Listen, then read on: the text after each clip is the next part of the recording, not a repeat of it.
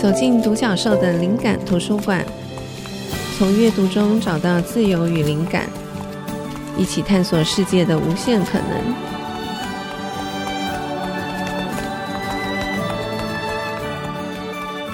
这里是 IC 之音竹科广播 FM 九七点五，欢迎大家收听独角兽的灵感图书馆，我是主持人李慧珍。这个节目每周二首播，我们在每一集节目中，会根据不同的主题选书，并且邀请一位来宾和我一起就这个主题分享各自的观点，以及我们从书里获得的启发。今天我们要分享的主题是无用之用，邀请到的来宾是位于台中长滨的一间独立书店书州的老板高耀威，欢迎耀威。呃，嗨，你好，慧珍。突然变得好陌生。好，其实我跟耀威是很多年的朋友。那为什么我会定这个题目“无用之用”？因为我一直觉得我们的社会还是一个比较功利型的社会，就是不管在什么问题上面，好像都很喜欢问说这有什么用，做这个有什么用，这样。但我自己个人觉得有很多很重要的事情，好像没有办法轻易用这个有没有用来区分或者是判断，所以我一直对于无用之用这个议题，我自己是很感兴趣的。所以想到定这个题目的时候，我第一个想到人选其实就是就是耀威，因为从以前认识到现在，不管那时候他在台南振兴街，或是现在。在台东长滨，他做的很多事情，常都让我觉得非常有趣。呃，有一点跳脱社会主流的框架，一般人可能乍看或是乍听的时候会觉得，呃，这有什么用？但事实证明，其实他做的很多事情，其实都创造蛮多火花跟涟漪。那我觉得对我自己来讲，也有很多可以值得启发或是深思的地方。所以讲这么多，总之就是我觉得这个题目，它是我第一个想到很适合的人选。好，那关于无用之用，想请耀威你自己先讲一下你对这个题目的看法。好。那接下来的五十分钟就全部都讲好啊，我可以休息了。OK，哎、欸，我觉得这个题目啊，我我第一次上节目，或是说要讲这事情的时候，紧张到一个极点呢。你你竟然会紧张？对啊，我坦白讲，我大概准备了七八本书，我想哇，我这段时间要把它全部看完。然后，呃，之前想要讲，所以再看一遍，然后就一直带在身上。啊，因为我第一次到处跑嘛，所以就随身带着，然后每天看一点，看一点都。就突然觉得说，天哪，我好像无法好好回答这些问题了，因为太多可以讲，是吗？我不知道哎、欸、啊，总之就是我后来就好回到最基本，去想什么叫做无用之用这样子。嗯、那我就在想说，你刚刚讲讲到嘛，就是嗯、呃，比较远离功利的思想去做事情这样子。那有一本书啊，就无用之用，我每次都讲这一篇。嗯，我也想推荐这本书。嗯、对，那里面有一篇呢，他讲到说，呃。苏格拉底因为功高震主，后来在监狱里面要服刑的时候，他那时候在在临死之前还在吹奏一个曲子，嗯，然后那个狱主就问他说：“哎、欸，你这啊，你跟我下面都有用这样子？”嗯嗯，我把它翻成台语比较口语一点了，嗯嗯，然后他就说：“可以帮助我在死前学会一首曲子这样子。”嗯，那我就觉得对啊，这就是整个精髓这样子。嗯，那以前很常想说做这个能够得到什么，做这个能够怎么样怎么样。我觉得这个想法好像常常会变成一种束缚这样子，嗯嗯嗯，所以我坦白说，我现在做事情，我常常最想想的就是做这件事情，我自己开不开心这样子，嗯，那我是不是真的很想做？那我有没有是想要迎合谁的期待去做的？如果我我不断的这样想的时候，我心里很纯粹的有一个声音回应我说，就是很想做，干嘛问这些这样子？那我就会去做了。嗯嗯，那当我去做的时候，我有这个起心动念够明确的时候，其实基本上好像很多资源都已经到了，所以我在做事情的时候，很很多时候是没有办法有一个很明确的计划的，都是常常透过日常累积，然后平常跟朋友的对话，或是在开店的时候跟很多人的互动，然后慢慢累积出一个想法，这想法慢慢长成一个事件，那我就去行动了，这样子。嗯嗯，我也很同意。姚伟讲这部分，因为可能我自己也是这个路线的吧。嗯、呃，当然也有可能因为年纪大，记性不好，所以 我现在其实也是不太会为特定的事情去硬去做准备。我觉得好像应该是说，我们到这个阶段，呃，其实做的每一件事情，想的每一个观点，其实都在为某些东西做准备，其实就是在为。我这个人做准备。嗯，所以其实很多时候我们去做的事情，去产生的行动，都是这些想法的一个回应。嗯，那刚刚耀威讲的也让我想到，对，为什么我觉得，呃，我很不希望大家过度使用有没有用这个问句的原因，也在于。就像刚刚耀威讲的那个问句，其实反映的是我们想要从这件事情当中得到什么。可是我们至少我觉得在社会上的这些主流媒体价值观上面看到的所谓的获得，多半还是指向金钱或者是名利。那这些东西其实我觉得只是人生中，也许它是某一个阶段或是某一个情境底下你会觉得很重要的事。可是人生当中还有很多。也许更重要、更美好的东西，他没有办法从你这个能够获得什么这个想法当中去看到它的价值。所以，我觉得这个问句的危险其实在于这里，因为它可能会把我们对于付出跟收获定义的太狭窄了。嗯嗯，我去查那个维基百科，嗯，然后就回过头来想要了解，诶，到底无用之用我们要怎么解释这样子？那我觉得他解释就很清楚啊，人远离是非利害，看似成了无用之人，却因此得以保生全性。我就去查什么叫保生全性。那保生全性的意思就是说，嗯，比较顺乎人类自然的本性啊，以个人的行为去出发做的事情。那也因此反而成为一个最大的用处，这样子。嗯嗯，那那我觉得我们好像很习惯把一些事情填满，但我现在比较想要在很多时候都是留白这样子，然后很多时候可能不急着回应。像现在，嗯、呃，我看一个一本书叫《失控的努力文化》，嗯嗯，哎，那里面就有讲说啊，现代人回应那个回应讯息啊，他说大概九十秒平均啊，就会把简讯或者讯息要回应。嗯、那这样的节奏的养成，可能会，比如说我们有时候看到已读，然后不回就赶快要回这样子。嗯、那我现在反而觉得说，哎，好像不一定要赶快给出什么答案，或者给出什么回应。那当然，在这个机制就是希望大家更多的互动嘛。其实更多的互动反而让你更少的思考。嗯，嗯，那我觉得这件事情是我认为是一个危机，这样子。嗯，所以有些时候我就会把速度再放慢一点。有朋友问我事情，那我也不用已读不回啊，我就是直接回答，让我想一想。嗯嗯嗯。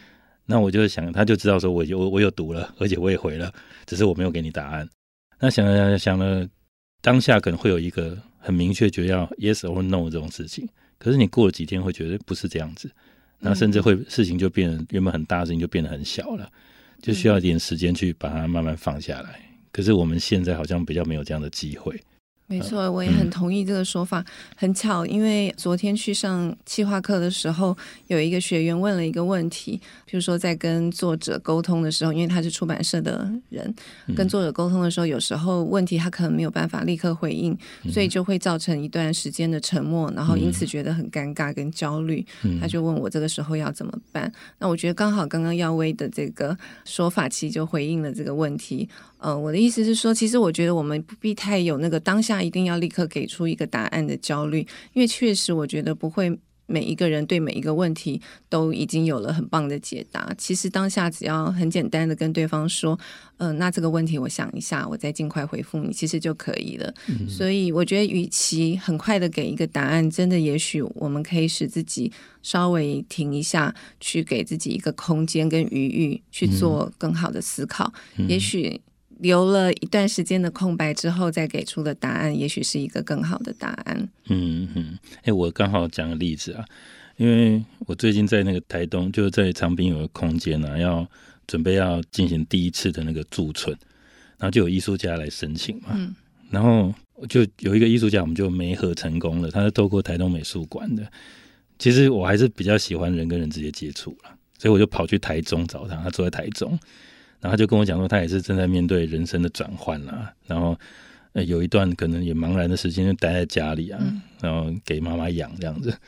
然后他就最近就提的说，因为他想要，人家说你这么宅，干脆你就去台东嘛，这样子。嗯、然后他就提提看，然后他就说啊，我原本以为我是炮灰的，就他就被我，我觉得我们就甄选上了，因为他提的一些东西，我跟我想在做的事情很像，所以我就约他。然后他就提到一件事，我觉得很有意思，就是说他空白了很长一段时间，那。好像就是在等这个时候这样子。嗯，他说现在我就真的什么都没有啊，什么都没有。那这个时候我就变得什么都可以做了。嗯，所以他的什么都没有突然变成什么都可以。嗯，那是因为他保持了那个很大的空白。嗯嗯。那我觉得我们现在好像就是必须要塞满，才表示你是一个有用的人这样子。嗯嗯那现在我我认为像他这样子，慢慢的等待支付，然后呃一个时机到了，他就可以好好的做他想做的事情，而且他真的是可以做他想做的事情。那如果他在那个焦躁的时间，尽量让自己塞满，我觉得可能没有办法解决他的焦躁，也许会是更耗损。对，也许会更耗损，那他也会错失更多的机会。嗯，那我们都觉得我们要掌握各种机会，可是事实上你有可能正在有更棒的东西一直在你身边飘过，这样子，可能可能像我在台东，可能。我有时候跟朋友聊天，然后说：“哎、欸，我们现在大家一起抬头，哇，就是满天星斗。可是，在那前十分钟，我们可能正在低头，正在做什么？嗯，嗯，可是就只是一个这个转念，就发觉说，那个正在你旁边的东西很美好，可是你没有空去欣赏它，嗯，嗯，你没有空去接触它，这样子。”我想到一句话，我忘记是哪一位诗人，他说：“当你想要独处的时候，你就抬头仰望天空。”嗯，好，谢谢耀威的分享。嗯、我们先休息一下，第二段我们再回来分享无用之用。好，谢谢。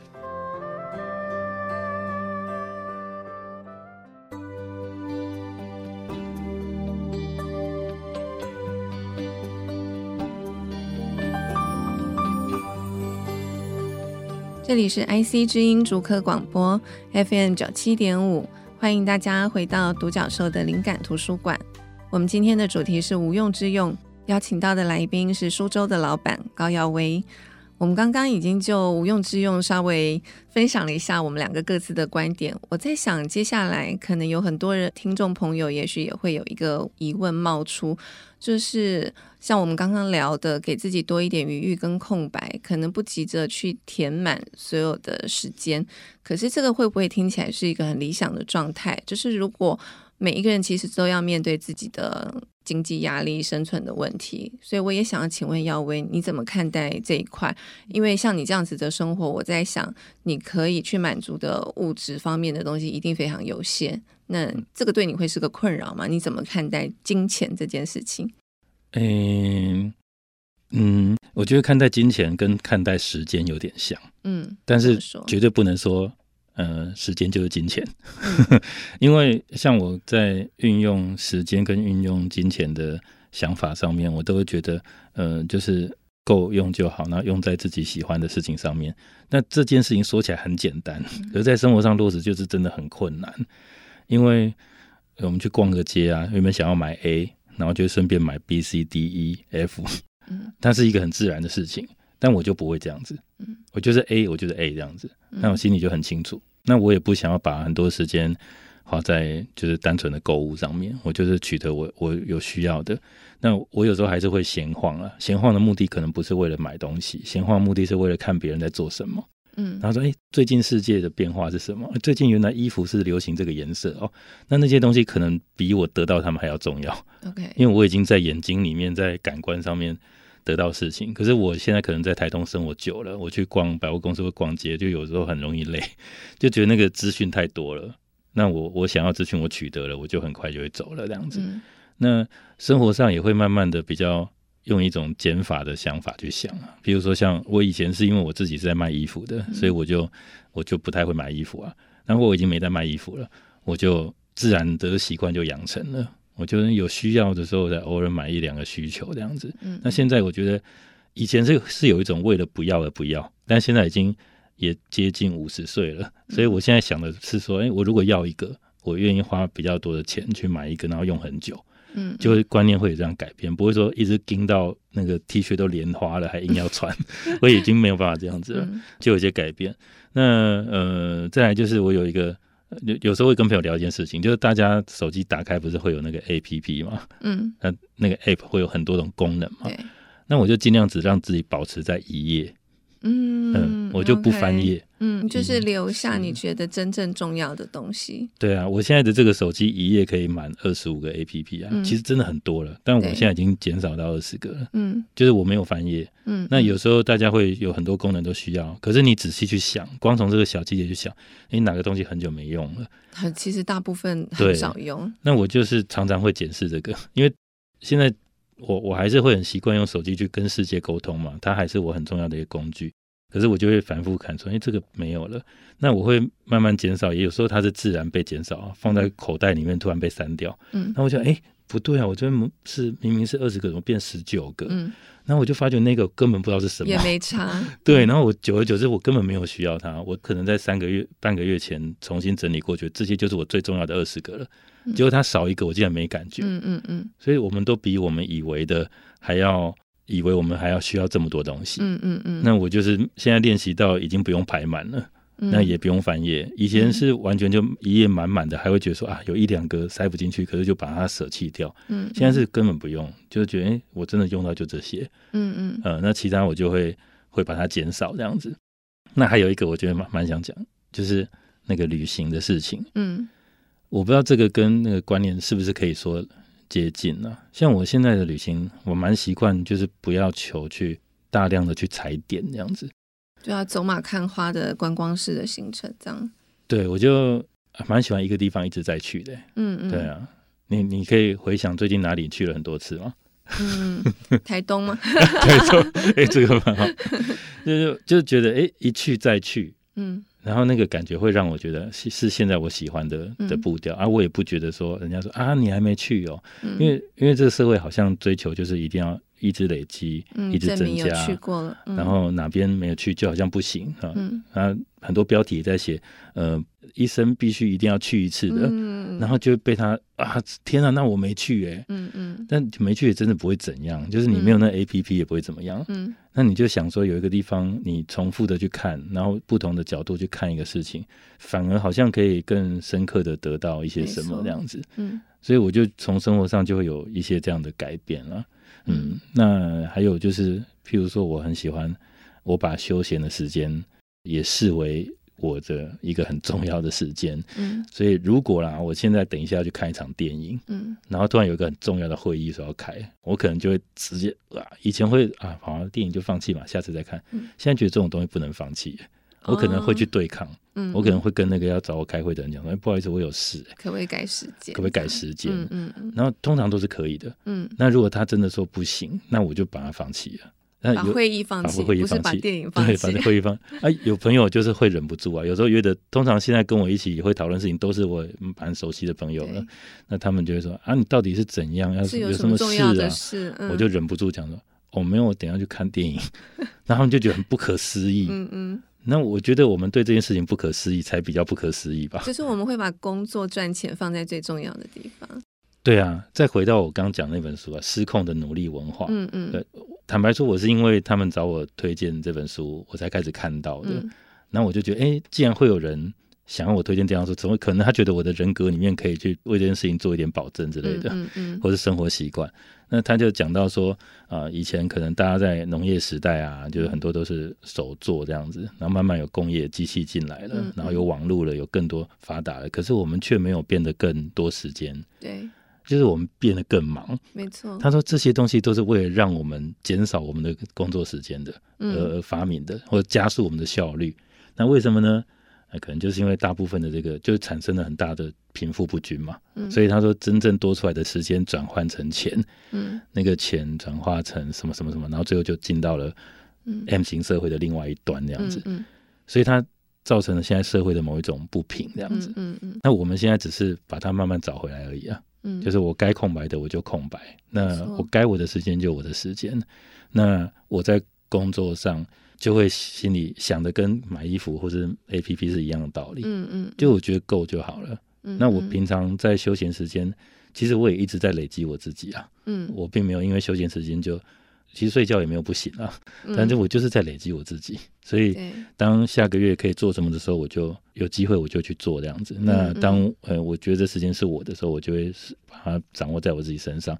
那每次就慢慢调整成自己想要的生活的状态。坦白说，我现在的收入跟可能跟以前是差蛮多的，可是我觉得我好像就是变得比较富有。嗯 嗯，就我有时间好好跑步啊，我有时间让自己变壮一点，我有时间睡饱一点。那我也有时间去陪家人，嗯，然后去陪朋友聊天，嗯，然后我的工作就是，我就把他工作时间缩短成我能够有的时间，然后去去把它掌握住这样子。没错，我觉得耀辉讲的这个也是我一直在思考的，我自己很认同的部分，因为我觉得其实我们今天讲无用之用，并不是说哦，所有东西我都要追求无用，嗯，其实不是，只是说我们要去反转我们一般。固有的观念底下对于有用的认定。嗯，因因为像刚刚耀威讲的这些，其实就是身为一个人，嗯、他必须要有的各个方面才会成为一个健康、平衡、快乐的人嘛。嗯嗯、可是如果我们太偏重其中的某一个部分，嗯，通常我们那种。偏见其实也是受到社会的主流文化，或者我们从小被教育跟灌输，其实就是资本主义的一些、嗯、一些背后的这些 push。嗯，所以其实我们会误以为啊、哦，这个就是我们每一个人应该要。呃，竭尽所能去追求的东西，结果后来会造成更多的问题嘛？嗯、身心的失衡，然后你要吃更多的药，嗯、你要追求更多的刺激跟快感，嗯、你要做更多的消费。嗯，其实整个整件事情回过头，如果我们停下来去思考，那个真正的原点是什么？嗯、其实我觉得应该要回到，就是我这个人，这个生命。最能够得到滋养，它应该是需要什么养分，嗯、然后它可以长出什么样的花，嗯、长成一棵什么样的树。嗯、从这个角度去思考，我们就会发现，所有的有用跟无用，其实并不是那么僵化的。嗯、应该每一个人要有自己的定义才对，我是这样想啊。嗯、所以非常同意刚刚耀威讲的。嗯、好，那我们再稍微休息一下，等一下下一段回来继续聊。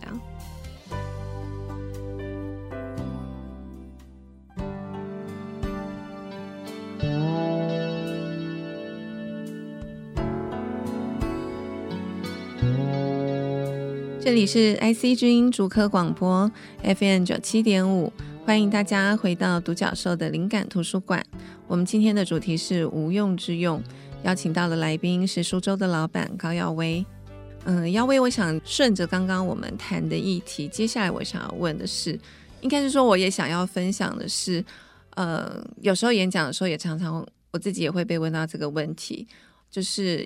要存钱存到多少才可以支撑自己去做想做的事？那我先讲我的回答，等一下我想听听看耀威的回答。嗯、就是通常我会这样说，因为这件事情没有标准答案，因为每一个人认为的够没有标准。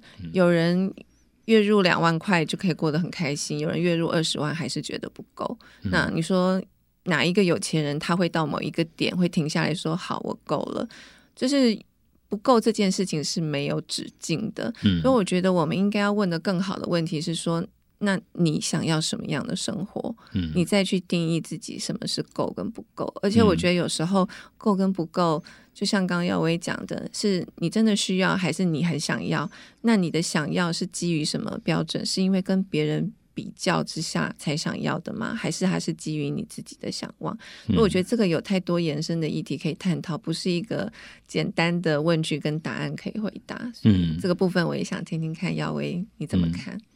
嗯，我觉得就是很多时候可能必须要对抗整个社会潮流的那个期许啦，所以我有很强烈的感觉到一种什么事情都要乘胜追击的那个社会期待。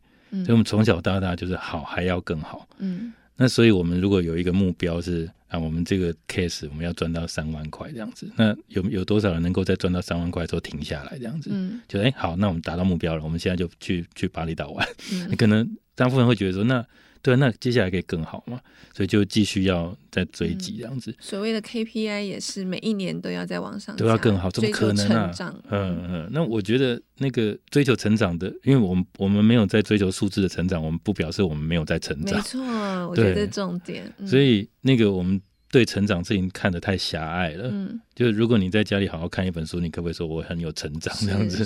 对，所以我就我觉得我们只要去试着颠覆这样的想法。那也，我们要对抗的东西也很多啦。就是我可能有时候像最需要对抗，可能是诶、欸、长辈对我们的期待。对，前一阵子有一次跟我妈聊天，那我妈就突然就，她就一直都担心我，从二十几岁担心到现在，那我都已经变成她当初担心我的年纪了。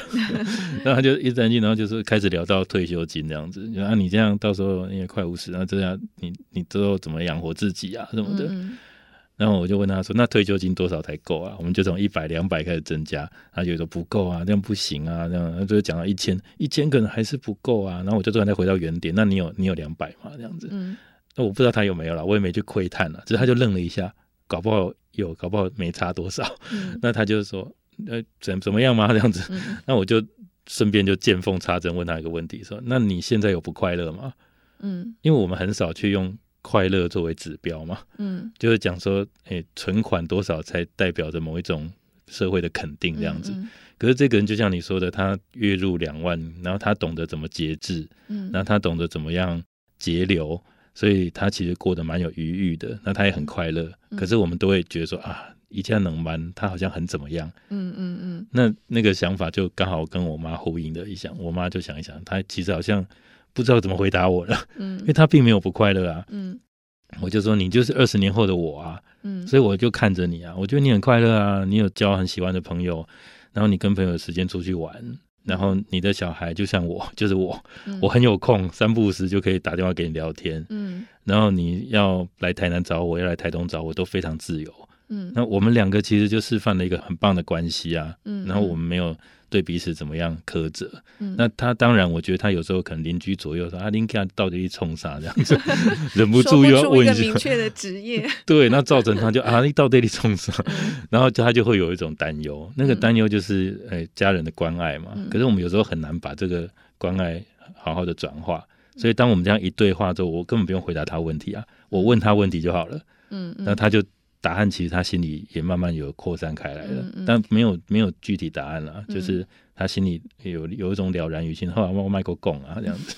对啊，其实我真的觉得有时候，与其我们去追逐一个标准答案，因为标准答案有时候会让人比较轻松。嗯，好，那我就是照着这个答案去走、嗯、去做就好。嗯、可是其实我觉得这个时间久了，我们还是会遇到我们人生的难题。那那个难题是。没有外人可以给你标准答案，你还是必须要自己去面对。嗯，所以我觉得，如果心里面有疑问、有抗拒，还是越早去面对那个疑问越好。嗯，所以我觉得，也许与其追求一个标准答案，不如我们可以问自己更多、更深入的问题。就像刚刚耀威讲的，嗯，好，如果我们担心一个事情，你就往下问到底。嗯，那究竟你真正担心跟恐惧的是什么？嗯、那要怎么做，你才可以消除这个恐惧？嗯、你可能会发现，那个答案跟问题的本质，其实并不在于你之前过往接受的那些。嗯嗯嗯。哎、欸，你这样一讲，我突然觉得，如果说什么，我们要讲一个无用之用的一个具体的一个呃武功方法好了，嗯、可能不是在给答案，可能是在问问题。真的，对我觉得问问题真的很重要。嗯嗯，常常会不断的问自己。然后解释自己，然后回答。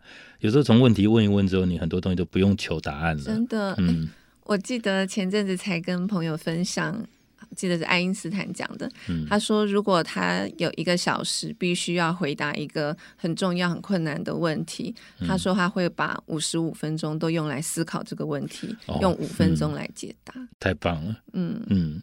我讲一个，就是刚好呼应你刚讲的那个爱因斯坦，他这样说。嗯最近有个朋友，他问我一个问题，我不把它当成是一个问题，所以我一直糊弄过去。嗯，就啊，就哦，就这样子。然后他就觉，他觉得这对他来说很重要。嗯，所以他又再问我了。那我就突然意识到说啊，这对对方来说是一个很重要的问题。嗯，那我也不想要等闲的回答。通常我没有办法用 email 或是用简讯就回答了，所以我就跟他说好，那我们约一个时间碰面这样子。嗯嗯。然后他就说哈，他可能对他来说是很重要，可能没有重要到的地步。要见面回答。对，我就说我们来好好的。想这个问题，嗯嗯，那我觉得这样的这样的回应，就让我觉得说，哎，我们好像真的很认真看待一件事情。哎，虽然他可能只是问说啊，那个扫把跟那个什么不同，嗯、可是我们好好的去探究它，嗯、好好去了解，我觉得会在生活上面找到一些乐趣。那个可能不只是说把一个什么巨大的任务完成，嗯、我们就好好钻研一个小小的事情，然后认真的去看待，然后好好的挥霍那两三个小时去讨论一个。可能某人觉得生活中很重要的事情，嗯、那我觉得这个对我来说，现在我就很愿意花时间在这上面。对呀、啊，而且你知道这个差别是什么？嗯、我自己觉得，当我们有问题提出的时候，那是一个探索的开始。嗯嗯、探索的话，我们会找到自己的答案，嗯、会看到自己原来没看到的视野。嗯、可是如果我们只是接收问题的话，嗯、那个只是一个听来的资讯，嗯、它并并没有办法代表。我，嗯，他也不会真的成为我的东西，嗯，所以我还是觉得这件事情到人生某个阶段，它会出问题，嗯，所以我觉得问问题这件事情很重要，我们随时都可以拿这个问题来带我们去看到新的风景，嗯嗯嗯。好，刚刚聊天的时候，你有提到这件事情也可以放在行销上面，你要举一个例子吗？哦，我觉得得先从，我觉得行销人要去思考。到底要怎么做行销，嗯、就你要做什么。嗯，那它有很多很多好玩的。我我举个例子好了，我们现在要做行销，第一个是想到说在脸书上放广告，或者在脸书上要成立一个活动，也都把它当成一个 SOP。可是行销就是破除 SOP，然后在里面找出一个全新的切入点，它才是会让你觉得全身会起鸡皮疙瘩嘛。嗯，那当然我等一下讲的没有起鸡皮疙瘩，只是说试着这么去想。嗯，就是如果说我要办一个活动，像我在长滨办一个新书发表会，我现在几乎不在脸书上。写任何东西了，嗯嗯嗯，我就是反正就是会办。那有一次我就要办，然后办的时候，那个出版社的人就来问我说：“哎，你什么时候要 po 文？po 文变成 SOP 嘛？”嗯，那我也我也没办法跟他说：“哦，我就不 po 啊，这样子。” 我就说：“呃，那你怎么把讯息扩散出去？”嗯，就是用讲的，嗯，因为我我想说，我这个活动口传，对。我这个活动，我目标可能是，啊我随便举例啊，我这个活动可能目标是十个人。嗯，我十个人到我就觉得是很多，因为我的店也很小。嗯嗯，十个人到就很多了。那我们发一个文，然后可能接触到一千个人，一千个人会有三个按赞，然后两个是会参加，你就会焦虑。嗯，哎，其他九百九十七个人他到底意向如何呢？我要赶快去抓住他们。问题是他们对你来说只是一个数字，虚无缥缈的。嗯嗯。那如果我是十个人，我去口头的跟二十个人讲，嗯，然后这二十个人其中有十个说好。或是八个说好，然后这八个一个人带两个朋友，嗯，就变成二十四个人了，嗯嗯，然后就会就超过我的需求了，嗯，那他就达到了，那我就不用去惊扰那九百九十七个人了，嗯嗯嗯，那我也不用费尽心思去发一篇文之后，还在想说怎么办？只有三个人按赞，只有两个人按参加，嗯，我就具体的去约。那所以不是每一个行销都一定要用网络扩及。如果我想要接触的对象是外县市全部的人，那我就会讲。对，那如果我的目标就是让在地的几个朋友来参加，大家欢愉的一个活动，嗯，那来的人会觉得说，哎，我真的就是像我们现在讲说，阿里这瓦当啊，在德郎参加瓦这这样子。嗯嗯。可是你这样问，你却在行销上面去叫外县市的来，嗯，那不是很不 make sense 吗？OK。所以我就会觉得说，其实都是很基本的事情，你只要从基本的事情去想，然后做最基本的事情，去沟通最直接的方式，嗯，他就可以千变万化出很多不同的沟通方法，这样子。我懂耀威讲的，其实很多时候我们就是回到核心，嗯、不管是在工作或者是生活上，其实都是这样。嗯、就如果你看清楚那个核心，那这些其他不管要不要 po 文，要不要利用网络，其实这些都是手段。嗯、所以其实就是分清楚我们的目的跟手段，嗯、那从我们的核心出发，这些东西就可以水到渠成，不要受这些所谓大家追逐的方法的绑架。嗯，我蛮赞同刚刚讲的。而且说真的，想清楚之后啊，做的事情就减少很多了。你可能原本要做八件，所以你就多了一些时间可以去放松。没错，我们勾勒出了全新的 无用之用的概念。懂，好，谢谢耀威。那我们休息一下，再回来。好。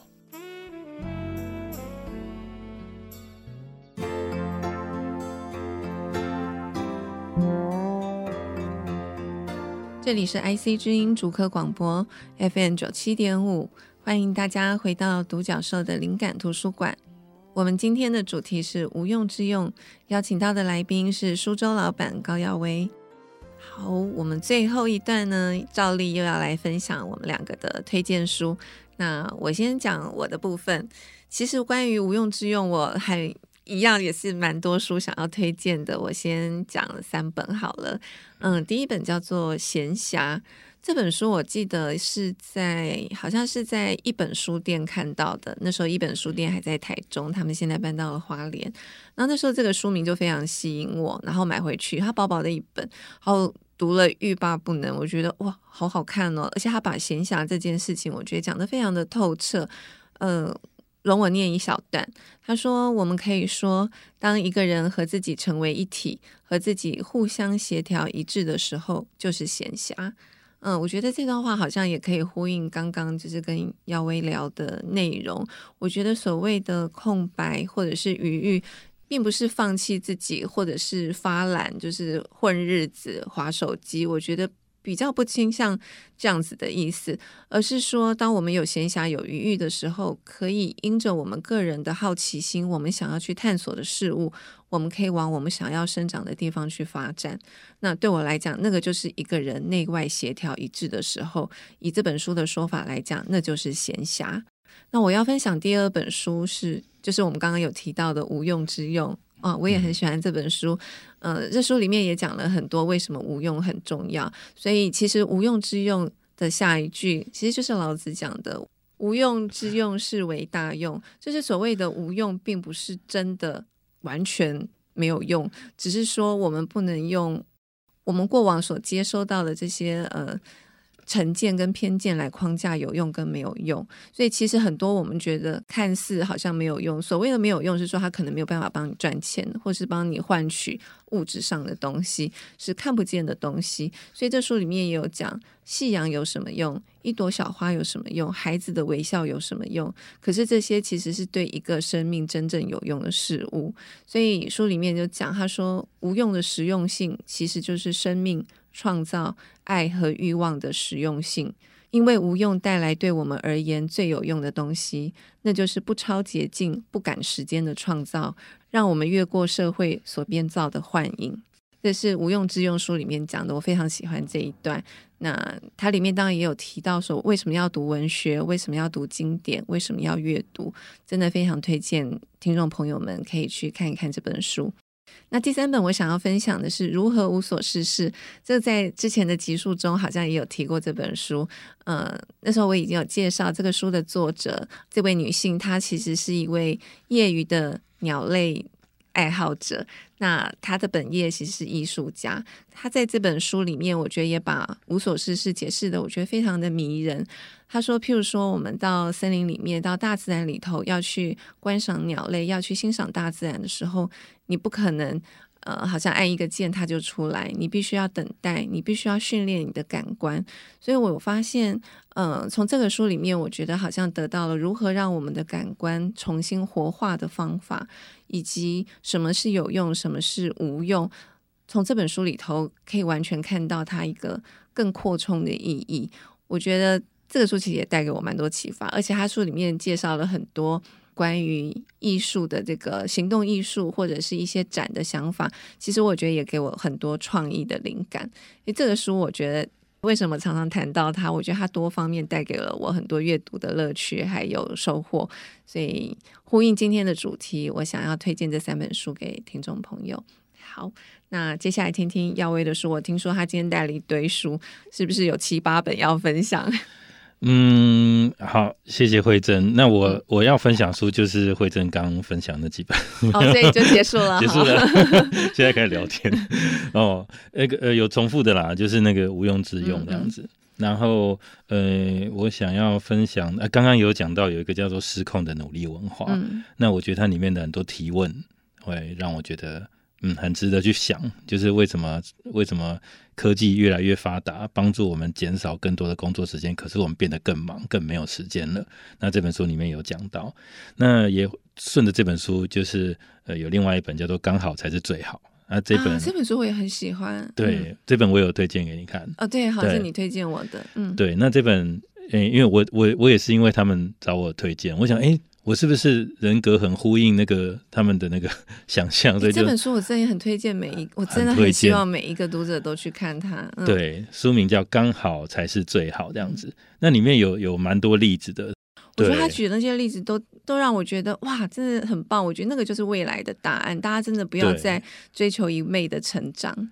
嗯，而且他像。诶，我们刚讲到说，诶，我们如果赚到三万，我们会停下来嘛？他就会停下来嘛？嗯，他就是刚你讲那个那个有一间叫白食屋这样子，嗯、一个一个一个食堂。嗯，那他就佩服那个老板，做到六点打烊。嗯，然后呃，员工有休足够休息时间，都可以回家跟家人吃晚饭。对，然后他一天就是一百份。嗯，然后呃，一百份定价固定，所以他什么都是都已经很清楚了。而且他还开了新的分店。对，他其实是有赚钱。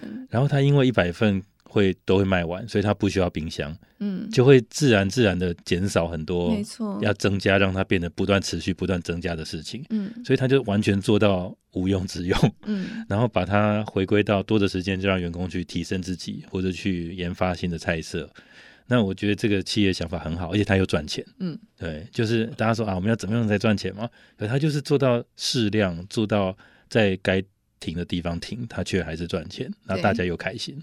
而且最重要，我觉得他跟员工都有生活的品质。对对，那里面还有个另外一个例子是刚好跟我们两个都切身相关，就是出版这样子。嗯，他有四个出版业的编辑，可能他说他的算法是说一年可能要负责十几本书的、嗯、的编辑企划，然后要上市这样子。嗯、那他们跳出来之后变三到四本，嗯，那他们的那个呃从就是再刷率提高非常多，没错。那这些人。对这四本的看法，我觉得有一点让我觉得很吸引的，就是，呃，他说他们因为更多的时间去看待书，所以以往可能就是把那个书的一些资讯打成一个叫书卡的东西，嗯，然后寄到通路去，然后由经销去去推广。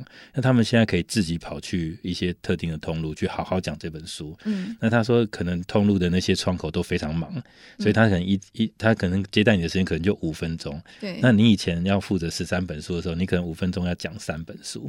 那现在他就是可能一季就一本，所以他就是五分钟全部就讲这本书。嗯嗯嗯。那他就把这本书淋漓尽致的跟这个人介绍。那当这个人从每一个出版社里面听到每一本书只有十秒钟的介绍，可是这本书有五分钟。哎，真的。对，他就会变有更多的想法，对他投入更多的心力。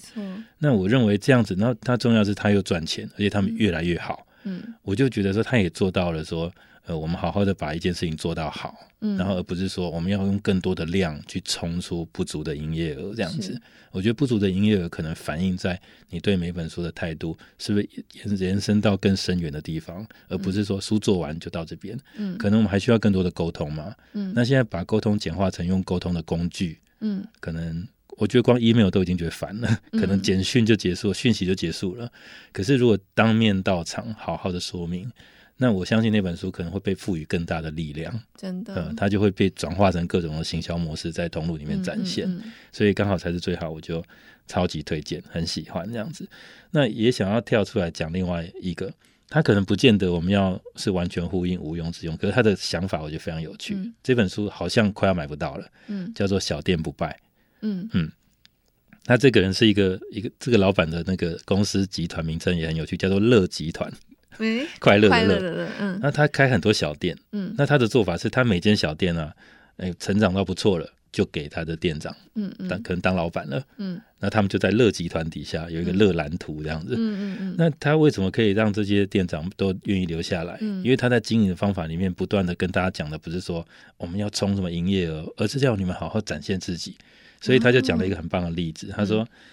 呃，譬如说他店里请了一个呃，在日本可能定居的一个斯里兰卡人，那他的日文很不好，嗯，然后这个人因为日文很不好，我们可能社会习惯是你要好好的变好嘛，嗯，他没有要他变好，他说你就照你所能的去讲就好了，他没有让他当内场，他让他当一样当外场，嗯嗯，所以他每次跟客人在介绍鲑鱼饭的时候都讲的很烂，嗯，然后客人就说，诶，哦，你说的是鲑鱼吗？他说：“哦，对对对，我不会讲那样子。”然后对方：“哦，鲑鱼哦。”然后客人下次来之后就发觉他进步了，嗯嗯，然后就说：“哎，你这次念得很好，哎，嗯嗯。”然后他就因为这样子跟客增加很多互动。对，那他就是。因为我我我刚前面讲到说那个无用之用的内容，在介绍里面有讲到叫做呃保身全性嘛，嗯，那也提到说事物各具不同功能，适得其所，发挥功能即可，嗯，而不是说大家都要变成一个怎么样的人，都有一个一致的标准成功的范例，对、嗯，所以这本书就在教你说，当我遇到这样的情况，那我就顺着他去做，嗯，那我不会要求他。一定要变成一个怎么样的人，而是说你就好好做自己吧。那你想要让英文变好，你想要让中文变好，你就变好。但你不想，你就尽你所能去展现。对，像我觉得我自己到现在，坦白说，我就英文很不好，可是我有很多机会去接触各种不同的人。对啊，你还认识很多日本的朋友。对，我还跟他们签合约什么的。对，那我有时候都是用画图的。嗯嗯，就是譬如说我们要讨论说我们要打一个乒乓球赛作为结盟，那我就画一个。乒乓球赛写 VS，然后他一看就懂，就懂了。他说 OK，那、嗯、我们就把事情简化成说，我不用去绕远路，嗯、我就在我所能的情况底下去发挥。嗯嗯。那我觉得小店不败，再加上它是一个乐集团，嗯嗯的这个、哦、这整个概念让我觉得非常的喜欢这样子。嗯光听就觉得很快乐。对啊，我觉得这本书，我每次有朋友要开店啊，嗯，他又困在说有一个固定的规律，嗯，哦，你要开咖啡店的，装潢费三十万啊，机器费七十万啊，人事要请三个啊，然后周休只能一日啊什么的，他就被困住了。嗯，然后有些这被困住年轻就跑来找我，要我怎么办？嗯我就说，首先你先去想这些东西是真的必须吗？嗯，是你是是适合你的吗？嗯嗯。他说对啊，可是我也没有想要一个七十万的装潢啊。嗯。那我说，那我们可不可以用一个七万的装潢，嗯，然后也把它做得很帅这样子？嗯嗯。那机器你你觉得很重要，那我们就机器一样花这个钱。嗯。那你做不到事情，那你有什么才能？我们把它发挥出来，那它就变成你的风格了。那我觉得从这样的角度去思考，我们就可以简化很多复杂的程序，嗯、但是却找到自己想要的。嗯，嗯那最重要是你做这些事情，你有没有觉得很快乐？嗯嗯嗯。那所以这一这样讨论之后，我就把这本书递给他。嗯、我觉得你要买这本。三百二，所以我书店都这样卖书，书 先卖书，都这样卖书的。但我知道你讲的咖啡馆，其实我很喜欢，真的做出风格。所以他是不是有花到七十万装潢费？其实一点都不重要，就不重要啊。可是大家会习惯说，你没有照这个 SOP，你可能就会危险。对，但是事实上不是会这样子的，你应该是做出自己想要的这样子。好，我很喜欢耀威刚刚讲，嗯、我觉得好像可以当做我们今天这一集的结论，其实就是脱困。嗯，我觉得无用之用其实就是要帮助我们从生活中很多既定的焦虑跟痛苦当中脱困。嗯，所以我觉得人生永远有很多的可能性跟方法。我也希望从无用之用这个出发点，我觉得把它当成是一个起点，我们可以各自往下去探索什么是我们真正想要的生活。嗯，好，希望听众朋友喜欢这一集。嗯、那谢谢耀威从长滨来上节目跟我们分享，嗯、谢谢耀威。好，谢谢慧珍。好，那我们下一集节目见，拜拜，拜拜。